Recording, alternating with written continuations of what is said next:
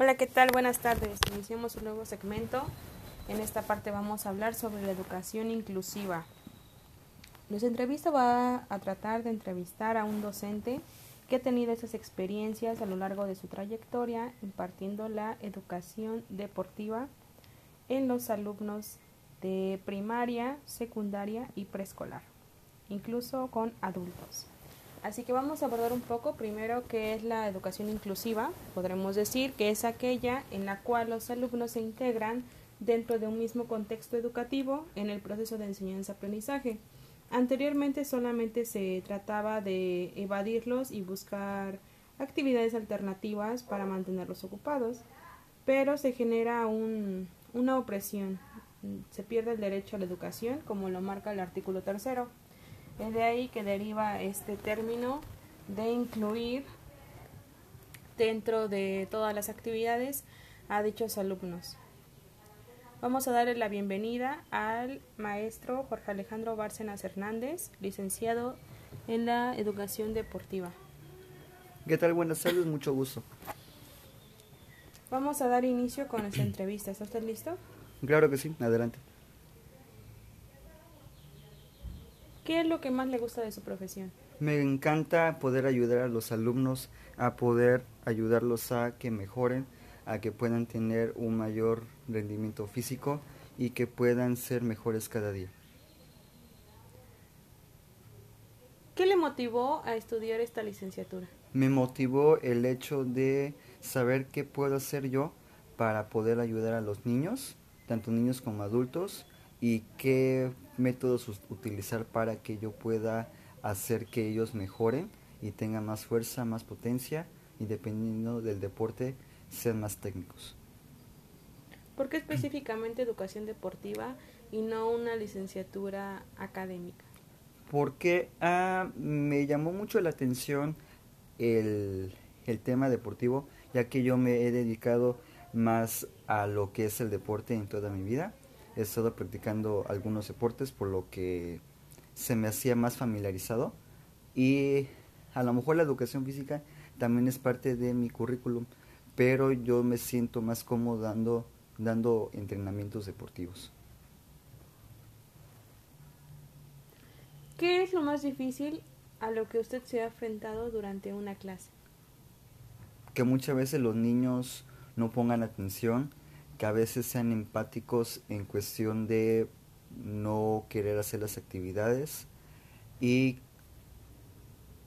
sobre todo eso. Hazlo de nuevo. ¿Qué es lo que... Sí, le voy a repetir la pregunta. ¿Qué es lo que usted em, le funciona mejor? ¿Trabajar con alumnos de preescolar, primaria y secundaria o adultos? ¿Cómo ve las diferencias de acuerdo a las edades? Y ok, con los niños de preescolar sobre todo se trabaja más mediante el juego. Es más de ponerles actividades muy sencillas que para ellos las pueden alcanzar y e irles poniendo actividades en las cuales ellos se diviertan para que ellos puedan aprender. Con niños de primaria, en los primeros tres años sigue siendo algo muy parecido, ya nada más que poco a poco se les puede poner más actividades conforme a su desarrollo más hacia la coordinación, más hacia la fuerza, más hacia la resistencia. A partir de cuarto de primaria hasta sexto ya se pueden ir poniendo más actividades que van eh, enroladas a los deportes, llámese por ejemplo fútbol, básquetbol, voleibol, béisbol y todo eso. en secundaria y en preparatoria ya se lleva más hacia los deportes, ya el entrenamiento ya es más exigente y ahí es donde se comienza a tener esa competitividad, una competitividad sana. Y en el caso de los adultos, eh, como se supone que ya se llega a tener una, una coordinación aceptable, fuerza y resistencia. Entonces ya ahí se va enfocando más a un entrenamiento específico, dependiendo del deporte o de lo que quiere el adulto. Me parece bastante interesante cómo en cada etapa de la vida se van implementando diversas estrategias para adecuarlas a las necesidades de cada alumno. Intuyo que es necesario primero observar, ¿no? Cuando usted llegó a su primer trabajo, ¿cómo se sintió? Me sentí muy nervioso e inseguro de, lo que podría hacer y sobre todo porque me enfrenté a niños de primaria, era muy difícil el poder mm, llamarles la atención y ponerles las actividades porque los niños me veían pues muy chico y querían nada más jugar. Entonces sí era algo difícil al principio. ¿Cómo fue que observó uh, estratégicamente para, para implementar las actividades necesarias para los alumnos? Me di cuenta desde el principio, cuando se comienza a poner ejercicios para entrar en calor, muchas veces eh, nos damos cuenta cuando a un niño le hace falta coordinación, porque a veces se ve muy tieso. Hay niños a los cuales se les facilita, esos ya tienen como cierto talento, se puede decir, o ya lo han trabajado anteriormente lo que es su coordinación, su fuerza. Pero por lo general se da uno cuenta conforme va pasando la clase, conforme a los ejercicios que se pongan, se da, nos vamos dando cuenta qué es lo que les, les hace falta a todos ellos. ¿Usted sabe qué es el término inclusión? Inclusión, mmm, según desde mi, desde mi perspectiva, tiene que ver con el poder aceptar a niños con distintos tipos de, de, distintas capacidades, ya sean que, que sean niños con síndrome de Down, niños con déficit de atención se puede decir, niños autistas, eso es lo que yo... yo Para usted la inclusión solamente es aceptar, más no integrar. Mm, aceptarlos sí, pero también integrarlos a la, al entrenamiento para que puedan estar con todos los niños. ¿Alguna vez ha trabajado en su clase con algún tipo de niño con discapacidad? Sí, he trabajado con niños autistas, con distintos grados de autismo. He trabajado, en una ocasión me tocó trabajar con un niño de silla de ruedas y con un niño de síndrome de Down. ¿Y cómo es el funcionamiento de, de, su clase con ellos? Porque intuyo que no pueden hacer las mismas actividades que sus demás compañeros. ¿De qué manera usted implementa la inclusión a la hora de realizar dicha sesión? Mm, por ejemplo, con los niños autistas hay, hay niños a los cuales los tienen medicados y no hay ningún problema. Pero hay algunos que por su mismo estado llegan a perderse y no ponen atención a esos niños les trato de, dirigirlos mediante la voz o a veces trato de que un niño esté con él para que pueda hacer las actividades. Cuando es un trabajo en equipo se puede hacer así. Cuando es un trabajo individual trato de ponerle más atención a ellos. Y lo trato siempre de incluir haciendo trabajos por equipos. Con los niños de silla de ruedas también trato de de que esté muy integrado con el grupo. Prácticamente trato de que el niño sea como el dirigente de la, de la actividad para que se sienta importante. Y en el caso de los niños con síndrome de Down, en la ocasión que me tocó, pues traté de manejarlo lo más tranquilo posible y tratarlo como alguien más de la clase y e irme conforme a lo que vaya haciendo ir ir eh, lo, lo, más calmado posible y tenerle paciencia sobre todo.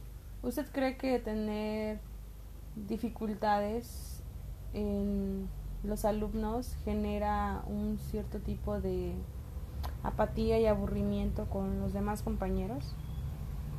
Mm, a lo mejor llega a ser aburrimiento porque los niños muchas veces por naturaleza quieren llamar la atención, necesitan la atención.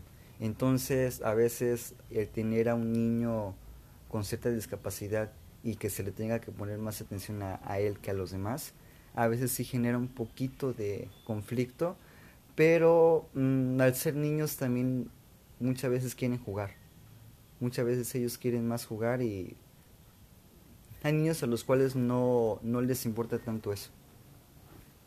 ¿Cuál es el reto más grande con el que se ha enfrentado? Mm, en una ocasión me tocó en una clase de educación física, durante un tiempo, tener a un niño con autismo, el cual al principio no, no pone atención. Siempre estaba en su mundo y en ocasiones llegaba a gritar, llegaba a empujar, a sus compañeros, inclusive a, tirar el material. Ese fue el caso más difícil que he tenido ahora. ¿Y qué hizo usted para resolverlo? Lo que hice fue eh, tratar de estar con él. En ese tiempo yo no era profesor de educación física, sino que era asistente. Entonces a mí me daban la tarea de estar con el niño, con el niño autista. Entonces lo que yo hacía era siempre agarrar las cosas que él tiraba y hablarle y tratar de jugar con él. Por lo general sí, sí lo jugaba, pero llegaba un punto en el cual se le iba como, como la percepción de, de lo que estaba haciendo y se pone a hacer otras cosas, pero por lo general otra vez trataba de hacer las cosas. Entonces era prácticamente jugar con él. ¿Usted cree que los niños realmente son, son capaces de poder incluirse dentro de una clase aún con sus limitantes? Sí, yo siento que sí, pero muchas veces tiene que ver inclusive los padres, porque a veces el tener una discapacidad a veces hacen que los padres los quieran limitar también a ellos, los quieran limitar más. Entonces hacen que los sobreprotejan y no y no los dejan que ellos aventuren, que ellos socialicen. Yo siento que ese es el gran detalle que hay. ¿Por qué considera que es importante la inclusión dentro de la educación? Es importante porque vamos aprendiendo de los demás. Una de las cosas que a mí más me sorprende de mi profesión y es algo que me encanta es de que a pesar de que yo doy la clase, yo llego a aprender más de los niños que de los niños aprenden de mí. Entonces, ¿qué aprende usted de ellos? Aprendo muchas veces a, a ser más tolerante, aprendo a a otras formas de poder darles las clases, otras formas de poderles enseñar, de poderles explicar y pues es y pues muchas veces se me hace más fácil conforme a lo que yo veo que ellos necesitan. ¿Qué propuestas haría para mejorar la educación deportiva y hacerla más inclusiva? En primer lugar, que haya más días en los cuales los niños puedan practicar, puedan entrenar lo que son los deportes. Esa sería una. Otra, que se traten de juntar a, los grupos de diferentes grados para que se conozcan y puedan convivir entre ellos, entre ellos también los niños con discapacidades, para formar cierta amistad entre todos ellos y que en sus recreos también ellos jueguen, traten de siempre convivir entre ellos mismos y no se generen algún conflicto. Usted habla de juntar grupos, pero si me está diciendo que a la hora de sacar, por ejemplo, segundo A de primaria, es complicado porque, por ejemplo, hay tres niños con discapacidad. Si se juntan dos grupos, habría seis o siete niños con discapacidad. ¿Usted creería que eso sería más fácil? Podría ser más fácil hasta cierto punto, porque los podríamos incluir con todos los grupos y hacer eh, trabajos en equipos, trabajos en equipos para que ellos se ayuden entre sí. También veo que mencionó acerca de los niños que son como monitores, ¿no? Es decir, que tienen cualidades que resaltan en el grupo claro. y que usted pondría para estimular eh, la motivación del alumno a la hora de realizar la clase deportiva, ¿es claro, cierto? Claro, sí. ¿Considera que es benéfico incluir a todos en una misma clase sin importar las diferencias? Mm. Es decir, o sea, usted me está diciendo que tiene tuvo un alumno con silla de ruedas. Y si, por ejemplo, la actividad es jugar, este, no sé, básquetbol, voleibol, ¿qué haría con el niño si él siente la apatía de que no puede hacerlo? ¿Dejaría usted al niño, suspendería todo el juego, aunque los demás le piden jugar voleibol? Mm, bueno, pues ahí yo trataría de incluirlo, incluir a ese niño o esa niña, pero modificarle ciertas reglas para que el niño o la niña pueda jugar. Obviamente no puedo ser exigente, sobre todo en grado de primaria no puedo ser exigente porque apenas van conociendo el juego. Entonces lo que yo haría es, simplemente modificar algunas reglas para que se pueda incluir ese niño o esa niña y así pueda tener la actividad y pueda divertirse. Okay. Tengo una pregunta más. Usted menciona que estuvo en preescolar Y a mí me interesaría saber eh, cómo usted se da cuenta si un niño tiene algún tipo de trastorno cuando juega. ¿Se puede ver desde esa edad? Mm, siento que es un poco más difícil porque están muy bebés. Porque hasta donde yo recuerdo, creo que ya aceptan a los bebés desde los tres años en kinder. Desde los dos. Desde los dos. Desde los dos años en preescolar es muy difícil porque los niños llegan a comportarse casi igual. Casi siempre quieren jugar, hacen berrinches, eh, por lo general se les llega a, ir como la percepción de lo que están haciendo, entonces llegan a como a irse a otros lados. A lo mejor y sí, pero es un poco más difícil, a lo mejor tenga que ver por cómo se van comportando. Muchas veces hay hay cierta conducta repetitiva en la cual los niños, al ser tranquilos, llegan a, comportarse bien, llegan a, a, poner atención en las actividades, pero muchas veces cuando son muy rebeldes es ahí cuando se puede detectar ciertas cositas, pero es un poco más difícil. Bueno, yo no le llamaría rebeldía, recordemos que son de las primeras etapas donde el infante tiene la necesidad de descubrir y experimentar. Bueno, le agradezco mucho todo esto. Creo que es bastante importante eh, hablar sobre este tema porque los docentes de ahora se enfrentan con muchas actualizaciones en el sistema educativo que de varias maneras no lo saben resolver y no conocen los métodos y estrategias necesarias para implementarlos dentro del proceso de enseñanza-aprendizaje. Me da gusto que usted haya tenido esas experiencias que le permitan ampliar un horizonte dentro del campo educativo y más adelante seguir trabajando sobre ello. Recordemos que la inclusión no solamente es aceptar, como lo habíamos dicho en un inicio, sino más bien adaptarnos para que esté en un mismo entorno y contexto. Claramente no nos vamos a especificar en ellos, porque no es la idea, usted estaría excluyendo a los demás, ¿no? Claro. Sino implementar actividades en las cuales todos formemos parte y cada uno tenga lo necesario para hacer un aprendizaje significativo en el proceso de enseñanza-aprendizaje. Le agradezco mucho su tiempo y damos por concluida esta entrevista. ¿Tiene usted algo que decirme, alguna recomendación que me haría para que en el futuro lo ponga yo en práctica? Mm, poner atención en en todos los niños. Yo sé que a veces es difícil, pero tratar de ponerles la atención adecuada y y darles las herramientas que ellos necesitan si en dado caso se les ve alguna algún algún problemita que tengan durante su desarrollo o durante su aprendizaje, ayudarlos en, en todos esos procesos para que ellos puedan aprender. Claro, ahora ya no les llamamos problemitas. Pero le agradezco mucho todo lo que me ha dicho. Y con esto damos por concluida esa entrevista. Gracias.